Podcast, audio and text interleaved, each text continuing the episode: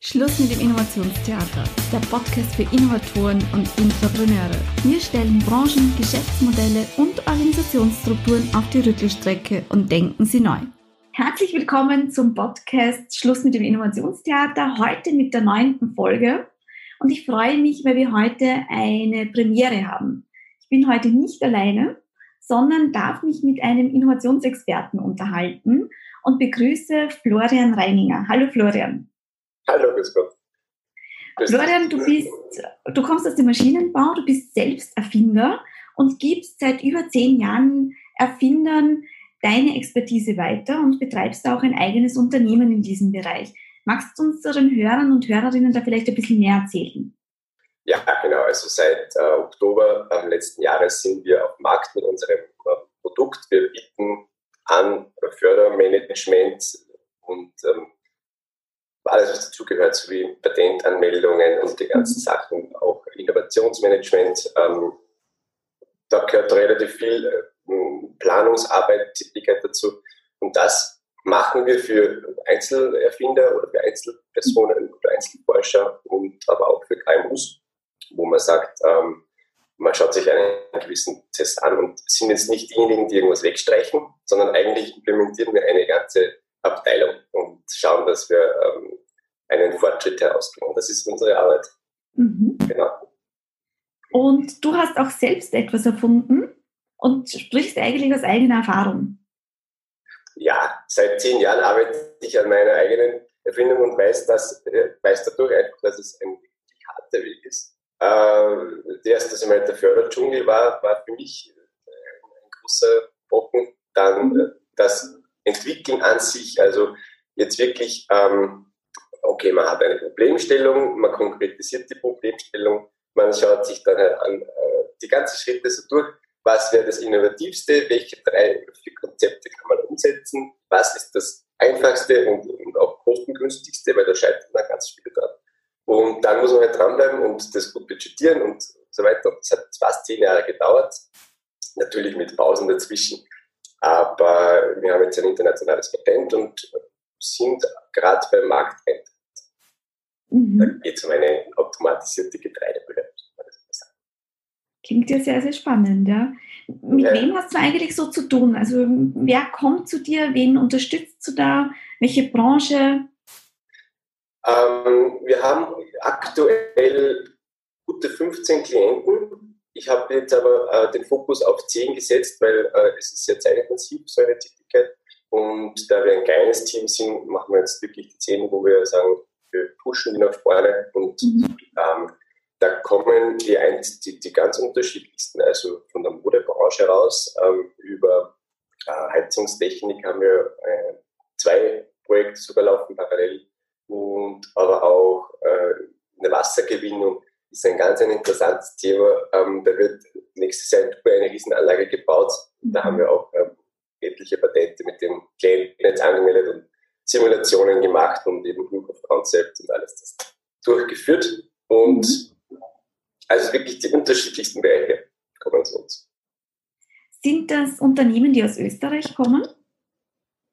Ausschließlich, muss ich sagen. Mhm. Eigentlich äh, ja, der Radius geht von hier Salzburg, ist der Standort, bis ähm, Linz, Niederösterreich ist einer. Also diese, diese Richtung haben wir uns jetzt einmal ausgedehnt. Das war eigentlich hauptsächlich über, unsere, über unser Netzwerk, unsere Netzwerkpartner an sich haben uns die gefunden. Genau. Wie innovativ ja. ist Österreich? Wie innovativ ist Österreich? Ja, das ist eine gute Frage. Im Gegensatz zum Beispiel zu Holland, glaube ich, nicht sehr. Ähm, jedoch, wenn man sich jetzt da gewisse Zahlen anschaut, äh, es werden alle zehn Minuten in Österreich ein Patent angemeldet, wenn man es unterbricht. Okay. In Deutschland sind es alle drei Minuten. Mhm. Erteilt wird natürlich ein, ein, sehr kleiner Teil davon, mhm. sozusagen. Und ähm, ich glaube, Österreich, Niederösterreich ist eines der innovativsten Länder, Bundesländer. Salzburg zum Beispiel ist ganz weit hinten. Ähm, und, aber im Gegensatz, glaube ich, dazu ist Österreich ein Nährboden für, für Forschung, Entwicklung, für Innovationstätigkeit. Einfach auch, auf, auch aufgrund dessen, weil hier sehr viele Förderungen möglich sind. Von Land mhm. und Bund. Und Wie wichtig sind Förderungen für das Thema Innovation aus deiner Sicht? Aus meiner Sicht.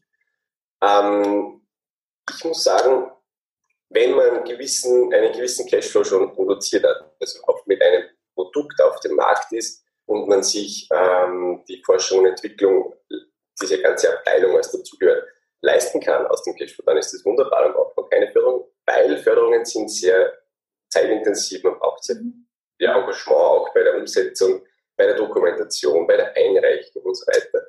Die wollen natürlich immer was wissen, was passiert jetzt mit dem Geld und zu welchem Schritt sind wir jetzt wo. Man muss immer reporten. Äh, wenn man das als Eigenkapital machen kann, ist das natürlich besser so. Keine mhm. Frage. Nur äh, innovative Sachen sind meistens Gründer oder Startups, die brauchen Unterstützung aus Jetzt liest man immer wieder in den Medien, also vor allem hier auch in der Steiermark, und ich bin hier in der Steiermark, dass Startups und Erfinder gefördert gehören müssen, dass dann noch mehr Fördermittel zur Verfügung gestellt werden müssen. Und gerade Steiermark äh, mit der SFG oder auch mit der Stadt Graz, die tun ja auch sehr viel in diese Richtung. Mhm. Ähm, hilft es wirklich, Startups innovativer zu machen oder Unternehmen generell innovativer zu machen? Also meine, meines Erachtens nach sind diese Förderungen gut, nur es braucht dann auch wirklich ein, ein, ein konsequentes Dranbleiben, weil man mhm. verrennt sich ja ganz gern. Und man muss halt schauen, auch den Innovationsprozess so kurz und knackig zu halten und nicht dieses Theater zu veranstalten, sondern man muss wirklich da an gewisse Regeln sich halten. Und wenn das dann gemacht wird, dann bringt man ein gutes Produkt schnell auf den Markt und kann weiter forschen. Äh, ich finde, dass das dass eine Förderung für Gründer, für innovative Startups ähm, auf jeden Fall erforderlich ist und mhm. da auch noch ganz viel Potenzial drinnen liegt. Ähm, hier in Salzburg zum Beispiel gibt es einen Mietzuschuss für Startups. Wenn man äh, gründet, bekommt man im ersten Jahr pro Monat 300 Euro äh, als Mietzuschuss für das Büro zum Beispiel oder für die Werkstätte zur Verfügung gestellt. Ähm, somit macht das hier auch das, das Loslegen, das Fußfassen sehr viel einfacher. Mhm. Und ähm, das, so, solche, solche Instrumente bräuchte es aus meiner Sicht viel mehr. Du hast gesagt, es scheitert auch wirklich an diesem Dranbleiben, an diesem konsequenten Dranbleiben, an diesen Umsätzen. Ja? Äh, das betrifft ja nicht nur Startups, das erlebe ich ja auch immer wieder in großen Unternehmen, in etablierten Unternehmen, die auch Innovationsteams haben. Die haben tolle Ideen. Mhm. Aber irgendwann versanden die und verlaufen sich diese Ideen. Ja? weil dann kommt der Alltag, der, der ist dann wichtiger natürlich, dann steht irgendein wichtiges Audit an, ähm, dann kommt irgendein Kunde, der was dringend braucht. Also irgendwann verlaufen sich oft diese Ideen und demotivieren ja auch Mitarbeiter. Ja? Welche Erfahrung hast du da mit diesen fehlenden Dranbleiben, Umsetzen? Aus meiner Sicht oder aus meiner Erfahrung, ähm, ich habe das oft jetzt beobachtet, es fehlt ein, ein Grundkonzept, dieser Grundplan und sagt, okay, auch weit gesteckt man hat jetzt einen Entwicklungszeitraum von einem oder zwei Jahren.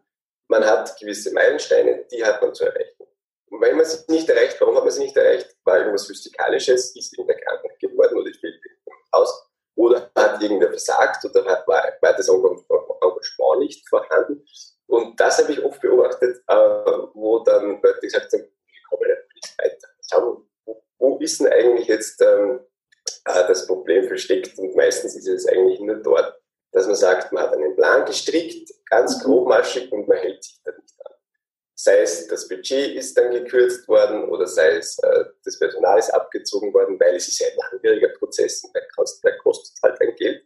Nur in Wahrheit, Forschung und Entwicklung ist die Zukunft eines gut gehenden Unternehmens, weil sonst wird man von einem anderen Startup oder Produkt auf der Seite überholt und man steht halt dann hinten an. Genau. Ja, Was glaubst du, warum, warum ziehen dann Firmen dann auch Personal ab? Also ich habe oft beobachtet, eben weil es ja ein sehr langer Prozess ist, da kommt ja dann auch lange Zeit nichts rein, das kostet ja nur. Und dann wird eben abgezogen, weil man sagen muss, ja, man steckt in ein anderes Projekt, das schneller Geld bringt. Ja? Mhm. Ähm, woran liegt es, glaubst du? Ähm, wenn man sagt, man, man, man hält dann sich nicht an die Schritte und äh, dann ist der Erfolg nicht da. Und der Erfolg, den muss man natürlich auch ganz klein stecken. Und äh, da, da glaube ich, scheitern dann die meisten und dann die Etage, die Chefetage oder die, die Budgetetage wird dann vielleicht sagen, okay, wir kürzen das jetzt weg, weil schaut, da geht eh nichts weiter. Mhm. Das ist meine Erfahrung. Es gibt bestimmt auch andere Ansätze, aber so habe ich das kennengelernt. Ähm, jetzt versuchen viele Firmen ja agile Methoden einzusetzen, ja, gerade um diese Pläne dann vielleicht doch etwas schneller auch umzusetzen. Ähm, hast du da auch Erfahrungen gemacht? Bringt es was? Ähm, macht es auch Sinn? Also wir, wir setzen verschiedene Innovationsmethoden ein, um, um einen Prozess zu durchleuchten, zu, zu konkretisieren. Ähm, ganz am Anfang schon, aber auch dann immer wieder zwischendrin mit Workshops.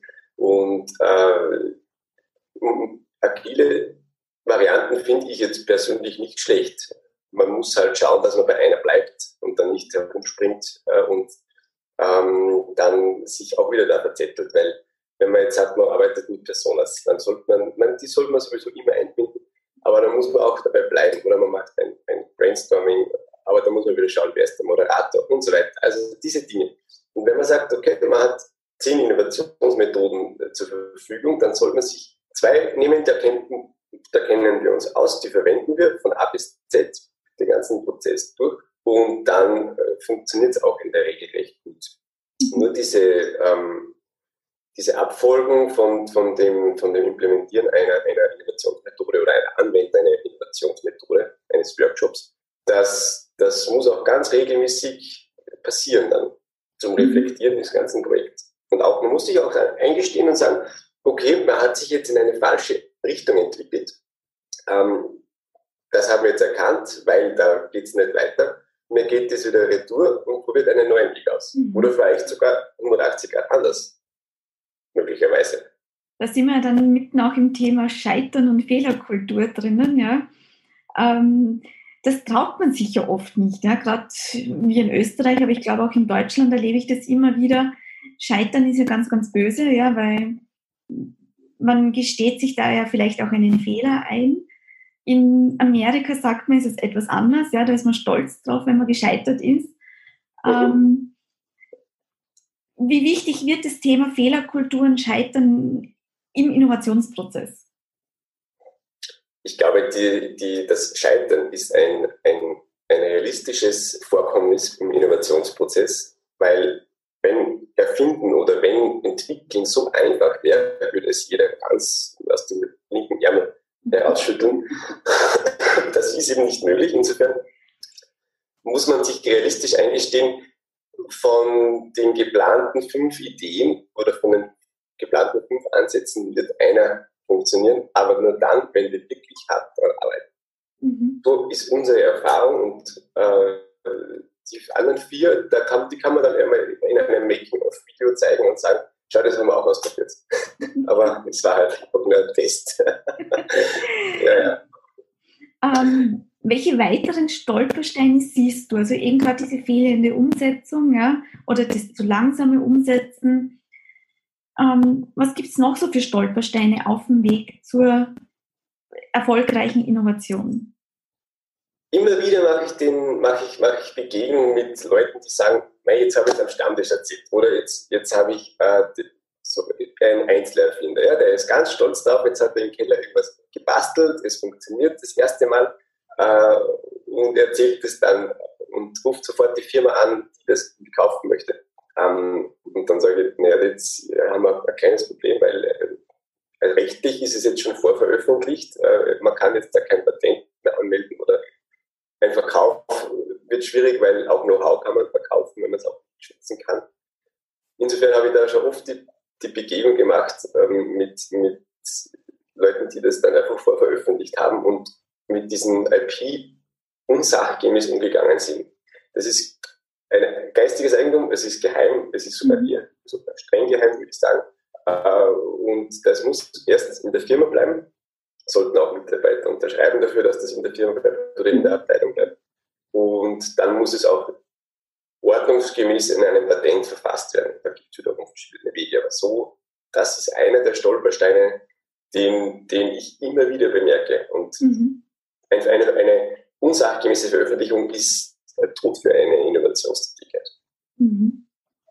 Gibt es weitere Stolpersteine, mit denen du immer wieder konfrontiert bist? Oder so Fallstricke, in denen Erfinder oder auch Innovatoren so laufen? Ich habe es öfter bemerkt, dass wenn Innovatoren auswärts sind, also nicht jetzt direkt im Unternehmen sitzen, braucht es eine gute und schnelle, rasche Kommunikationsmöglichkeit, aber auch ein gutes Vertrauen. Und da habe ich öfter bemerkt, wir wollen, wir werden nicht so gern, oder wir, also die generell die Innovatorengruppe, die wird nicht ganz gern jetzt das Unternehmen herangelassen, ähm, weil die wissen ja so viel. Und die müssen ja, denen müssen wir eigentlich alles sagen. Und auch wenn wir heute testen und bekommen in der Werkstatt das geht nicht, dann müssen wir das denen auch sagen. Und das heißt, die, die, die, die, die wissen den ganzen emotionalen Ablauf eines Unternehmens, eines Entwicklungsprozesses. Und das, das habe ich immer wieder bemerkt, da, da braucht es einen guten Draht, einen menschlichen, einen menschlichen Umgang, mhm. kurze Wegstrecken. Das ist ein Stolperstein, den, der, der immer wieder vorkam in der Vergangenheit. Auch in Berufskollegen habe ich das gehört, dass sich die da herumkämpfen. Mhm. Aber ansonsten Stolpersteine, ich meine, mit Förderanträgen, da gibt es sowieso immer wieder Sachen, die, die, die das Frist nicht eingehalten werden, dann werden Förderungen nicht mehr ausgeschüttet, ausgeschüttet und so weiter. Aber an sich äh, gibt es bestimmt noch weitere Stolpersteine, nur ähm, aktuell würde ich die nennen. Mhm. Wenn du jetzt so zusammenfasst, ja, wenn es ums Thema Innovation geht und sich ein Unternehmen entscheidet, wir wollen es wirklich innovativer werden, wir wollen mehr in Richtung Innovation gehen, was sind so deine Top-Empfehlungen? Worauf sollte das Unternehmen achten? Primär ist ganz wichtig, immer den Mitbewerb im Auge behalten. Also was, Markt, was ist eigentlich los auf, dem, auf meinem Markt, auf meinem, auf meinem Bereich? Das ist einmal das Wichtigste. Und dann schauen, okay, bringt es jetzt was, dass man das Produkt in diese Richtung weiterentwickelt, wo ja eigentlich der andere schon ist? Oder sind wir dann eigentlich mit unserer Idee oder mit unserer Vision sogar noch vielleicht zwei, drei Schritte voraus, dass es auch braucht? Und also das wäre ein Tipp, immer wieder den Markt im, im, im Auge behalten. Aus mhm. patentrechtlicher Sicht auch das Patentregister, da kann man Monitorings äh, beantragen oder einschalten lassen. Und wenn man sich dann dafür entschließt, sein Produkt ähm, da gehört natürlich auch ein bisschen ein Bauchgefühl dazu. Das heißt, das ist Wopsche Gefühl, sagen wir mal, wie beim Autofahren, jetzt weiß man, man ist zu schnell in der Kurve, da muss man bremsen. Mhm. Und da braucht es halt einen, zwei im Unternehmen, das sind meistens halt der Chef oder der, auch vielleicht die Chefin, die dann sagt, okay, jetzt müssen wir wieder was machen. Die Produkte sind eingefahren, das ist irgendwie Fahrwasser, da bewegt sich nichts mehr, wir brauchen das nicht. Und wenn man sich dann dafür entscheidet, dann sollte man sich die, die, den Weg einmal ganz grob skizzieren, auf einem White Paper von mir und dann äh, einerseits einen Innovationsmanager heranziehen oder wirklich sagen, ähm, wir haben einen im Unternehmen, der sich 25 Stunden die Woche damit beschäftigen kann, den man auch dann freiräumt und sagt, der soll sich jetzt einmal eindecken mit, mit Literatur äh, der soll sich auch über das Projektmanagement Gedanken machen, über die ganze Budgetierung. Und wenn das dann alles einmal steht, das sind wahrscheinlich schon zwei Monate vergangen oder eineinhalb mhm. Monate, äh, dann, dann kann man, dann, dann wird man auch erfolgreich sein. Jetzt hast du, glaube ich, einen ganz wichtigen Punkt auch angesprochen. Dieses Freiräumen, ja, also der soll seine 25 Stunden in der Woche bekommen und dafür auch wirklich freigeräumt werden. Also was ich immer wieder erlebe, ist, dass Firmen zwar ein Innovationsteam haben, ja. aber das ist meistens on the top. Das heißt, die Mitarbeiter, die bekommen keine 25 Stunden in der Woche dafür, sondern die machen das zum zusätzlichen Alltag. Ja? Mhm, mhm, mhm. Was natürlich schwierig ist. Du hast jetzt gerade das Thema Freiräume angesprochen. Ja. Erlebst du, dass Firmen wirklich diese Freiräume dann auch schaffen? Ungern machen die das die machen es gerne oder eher gerne, wenn, wenn man denen sagt, ja, das, die Idee hätte das Potenzial. Das, das hat man vielleicht in einem Workshop ganz am Anfang schon mal eruiert. Oder man, man, man organisiert eine Förderung für genau dieses Problem, dass man sagt, ja, das, das zahlt dir die Firma FFG oder die Firma AWS. Die Firma, das sind ja beides Vereine. Ähm, und ähm, ja, es ist immer problematisch. Also dieses äh, Katz und Hund Thema, ähm, wer ist jetzt in der Werkstätte und wer ist dann eigentlich von der Wirtschaft? Natürlich hat der Wirtschaft das Geld, nur das Know-how hat im Prinzip derjenige von der Werkstatt. Die Werkstätte stellt ein Produkt, der sagt, schau, das ist super. Mhm. Der Wirtschaftler sagt, ne, das ist viel zu teuer. Das ist der erste Crashpoint. Und da braucht es einen Freiraum für eigentlich zwei Personen im Unternehmen, die sich auch gut verstehen, meines Sicht, äh, die sagen, okay, das, das sind wir, das ist unser Budget. Was bringen die Techniker in dem Fall zusammen? Und dann geht der Entwicklungsprozess irgendwie in die Richtung. Und ich bemerke es halt immer wieder, dass das äh, ungern gemacht wird. Mhm. Und darum äh, bieten wir auch öfters äh, schon ein Innovationspaket an, wo wir sagen, wir, wir machen auch, wir helfen auch bei der Produktentwicklung an sich. Mhm. Und das ist dann eigentlich ein komplett geschnürtes Paket, wo man sagt, also wir bieten einerseits die Workshops an, mit den Leuten, auch mit, mit, mit Anwendern zum Beispiel, mit Akteuren, wo man sagt, man filtert schon heraus, wie geht es euch mit dem Produkt, kommt ihr damit zurecht. So, dann machen wir, haben wir ein gutes Feedback schon, können das Ganze gut weiterentwickeln. Und dann geht man mit dem, mit dem ganzen Kompendium wieder zum Auftraggeber retour und sagt schon, ja, jetzt wissen wir es, jetzt haben wir es, das mhm. kostet XY. Jedoch, er hat keine Mitarbeiter feiern müssen. Das war für den dann oft äh, ja interessanter, lukrativer, vom Gefühl her lukrativer. Mhm. Du hast ja auch am Anfang gesagt, du hast mit mehreren Branchen zu tun, ja? Mhm. Gibt es eine Branche, wo du sagst, also da wird es Zeit, dass die innovativer wird? Das ist ganz, ganz klar zu erkennen. Und zwar, das ist ähm, aus meiner Sicht die Baubranche. Also da wird noch ganz viel passieren gerade wenn ich mir die Wände anschaue, Dämmung, Heizung, mhm. Energie, Abschirmung, weiß nicht, diese Sachen, Energiegewinnung, PV-Module und so weiter, da wird sich noch ganz viel tun. Das ist ein, ein, ein, ein uraltes Gewerbe. Mhm. Wir bauen schon seit eh und je. Und ähm, da gibt es Techniken auch von den Maschinen, von den Anwendungen her. Die, die, die Werkzeuge an sich, die, die sind absolut veraltet. Also, da wird's das brauchen. Wir haben fast 20 Eigenprojekte in dem Bereich, wo wir sagen, wir, wenn wir Zeit haben, forschen wir dann weiter. Ähm, mhm. oder irgendwelche Kollegen haben dann, nehmen sich wieder mal in der Freizeit und sagen, na, probieren wir es doch noch mal aus. Mhm. Und da gibt es wirklich Bedarf, also das wissen wir. Wie sieht die Branche das selbst? Also ist die Branche auch so, dass sie sagt, naja, wir wissen, dass wir jetzt innovativer werden müssen? Ähm, die Branche, die, die hat das schon im im Gefühl. Also ich habe letztens gerade wieder einen Kunden gehabt, der hat gesagt, na super, genial. Äh, dann habe ich, das, dann habe ich die, die, die Sache vorgestellt. Das war ein Eigenprojekt, das haben vorgestellt. Und dann waren die so, na, was will denn der jetzt da? Ne?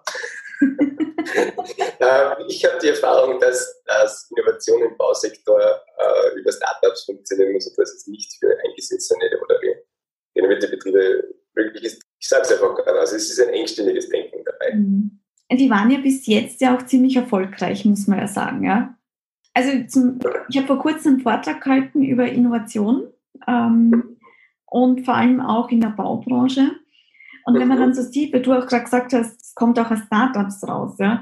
wenn man dann hernimmt, beispielsweise der 3D-Druck, Häuser, die ja aus dem 3D-Drucker mittlerweile kommen, ja, da passiert ja auch gerade sehr, sehr viel in diese Richtung. Absolut. Das sind aber hauptsächlich Startups, die das auf den Markt bringen, weil die Baubranche bis jetzt ja sehr, sehr erfolgreich war. Ja.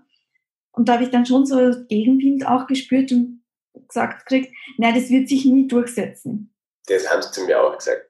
Nur ganz ehrlich, in China, die haben die, die 3D-Drucker schon gebaut vor, vor fünf Jahren und die mhm. testen seit fünf Jahren und die sind seit fünf Jahren oder seit ungefähr zwei Jahren vielleicht, seitdem habe ich bemerkt, und verfolgt das Thema äh, gut unterwegs und das funktioniert auch. Mhm. Das ist eben wieder genau das Ding, es hat eh schon funktioniert, warum soll man denn was ändern?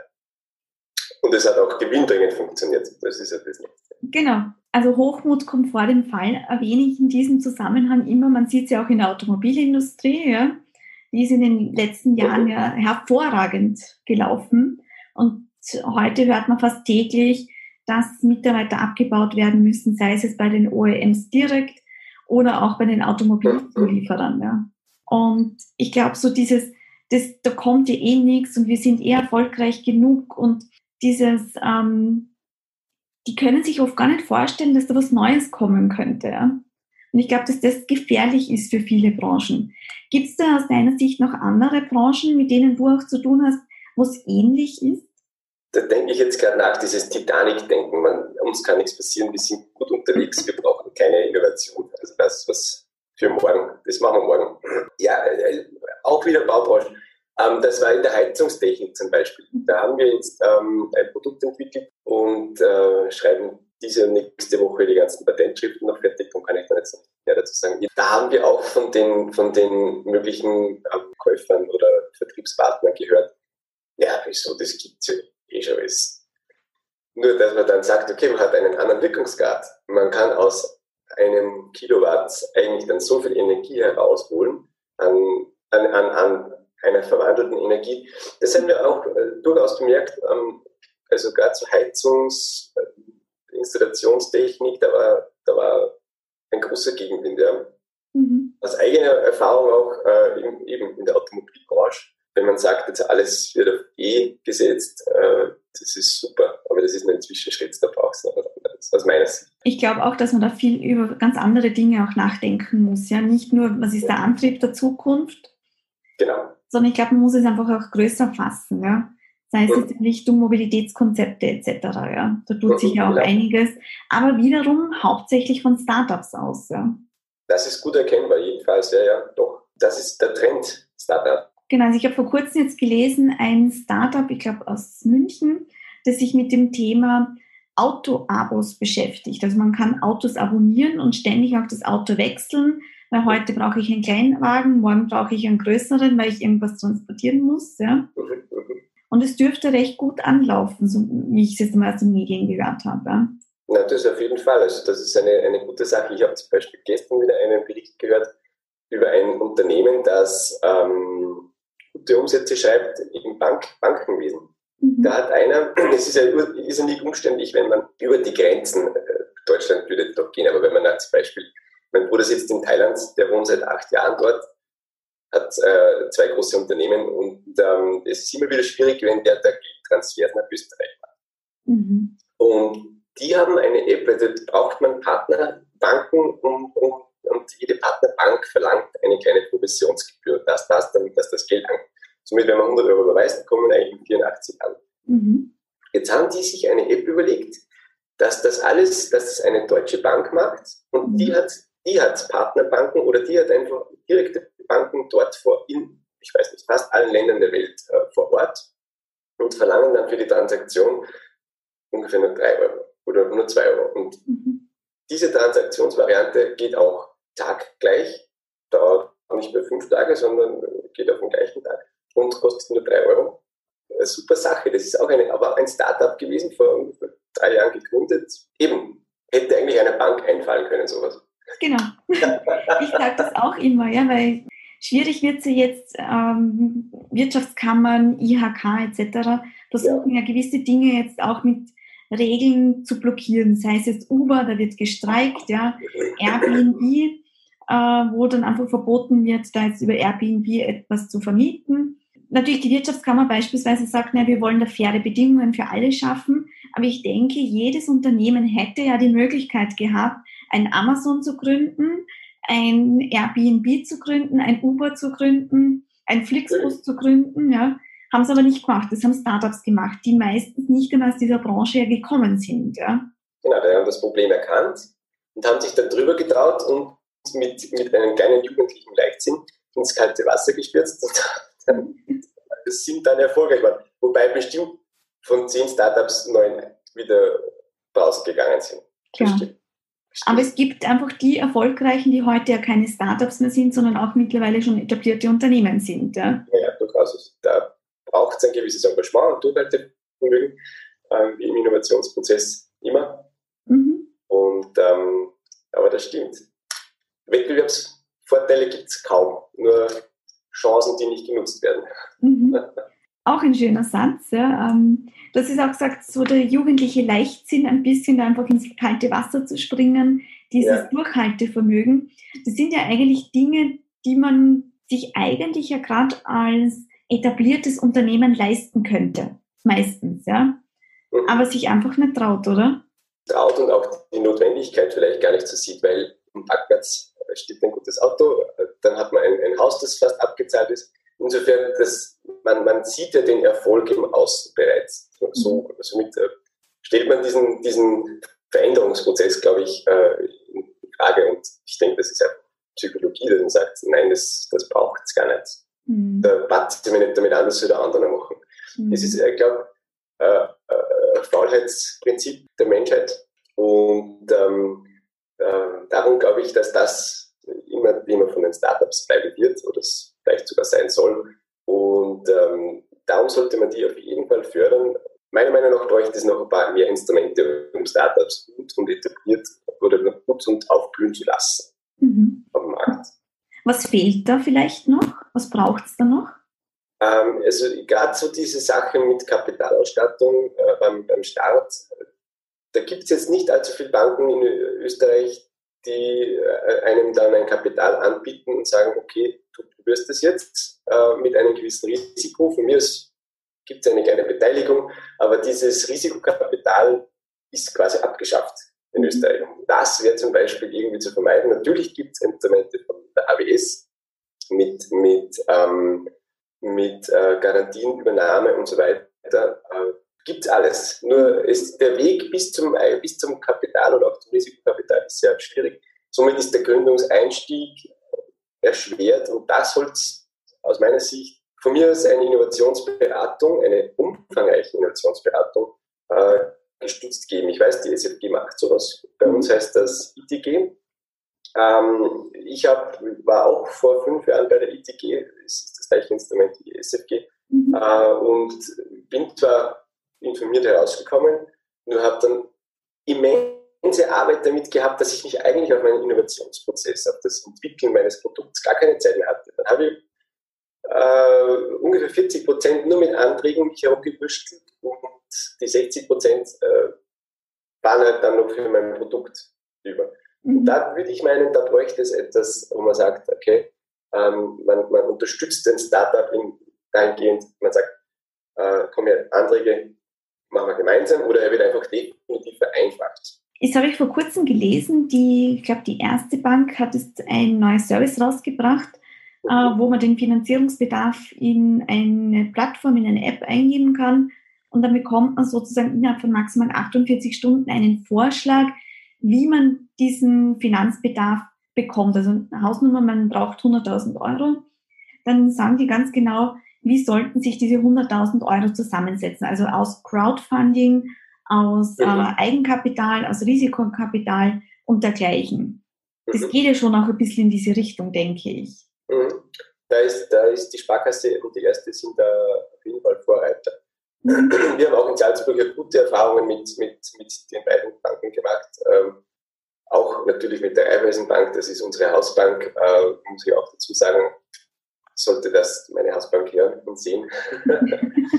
Jedoch äh, für Klienten war es immer wieder sehr einfach und sehr gut, an Geld heranzukommen durch die erste und die Sparkasse. Mhm. Jetzt so abschließend, ja, es ist ja ein Podcast, beziehungsweise jetzt auch eine Videoaufnahme für Intrapreneure und Innovatoren. Was kannst du denen so abschließend jetzt noch mitgeben? Worauf sollen die achten? Was ist so was sind so ein, zwei Tipps, die du heute noch mitgeben möchtest? Also meine Grundtipps auch meinen, meinen Klienten, das sind immer ähm, korrektes äh, Notieren oder mit, Mitdokumentieren eines Entwicklungsprozesses. Es ist wie bei einem Botaniker oder einem Bauherrn, der macht ein, ein Wetterbuch für den. Der mhm. schreibt sich das auf, er hat das Wetter gesetzt, den, den, den Bordsteinkante, es hat das Wetter gehabt äh, und den Niederschlag und so weiter. Das ist ähm, äh, für mich immer wieder interessant gewesen, dann so nachzulesen, warum hat irgendwas nicht funktioniert, mhm. äh, was war an dem Tag. Bin ich nicht ausgeschlafen gewesen oder ich weiß nicht was, oder, oder war irgendein ein anderes Vorkommnis, eine physikalische Größe, die mir den Entwicklungsprozess äh, beeinträchtigt hat. Ich meine, das ist ja auch immer wieder, dann kann man sagen, okay, darum hat es nicht funktioniert. Den Schritt, diesen Baustein, machen wir nochmal neu. Das hat sich herauskristallisiert, dass wirklich gut ist und ansonsten dranbleiben und, und nicht aufgeben. Sowas ist immer ein, ein breiter Weg. Jedoch das Ziel meistens greifbar. Das sind meine zwei Tipps, die ich meinen, meinen Kollegen, meinen Erfindern immer wieder mitgeben kann. Florian, vielen, vielen Dank für dieses sehr, sehr interessante Gespräch. Also ich denke, wir haben da einige neue Impulse bekommen, Blickwinkel bekommen. Und ja, liebe Hörerinnen, liebe Hörer, viel Spaß beim Umsetzen und bleiben Sie dran bei Ihren Ideen.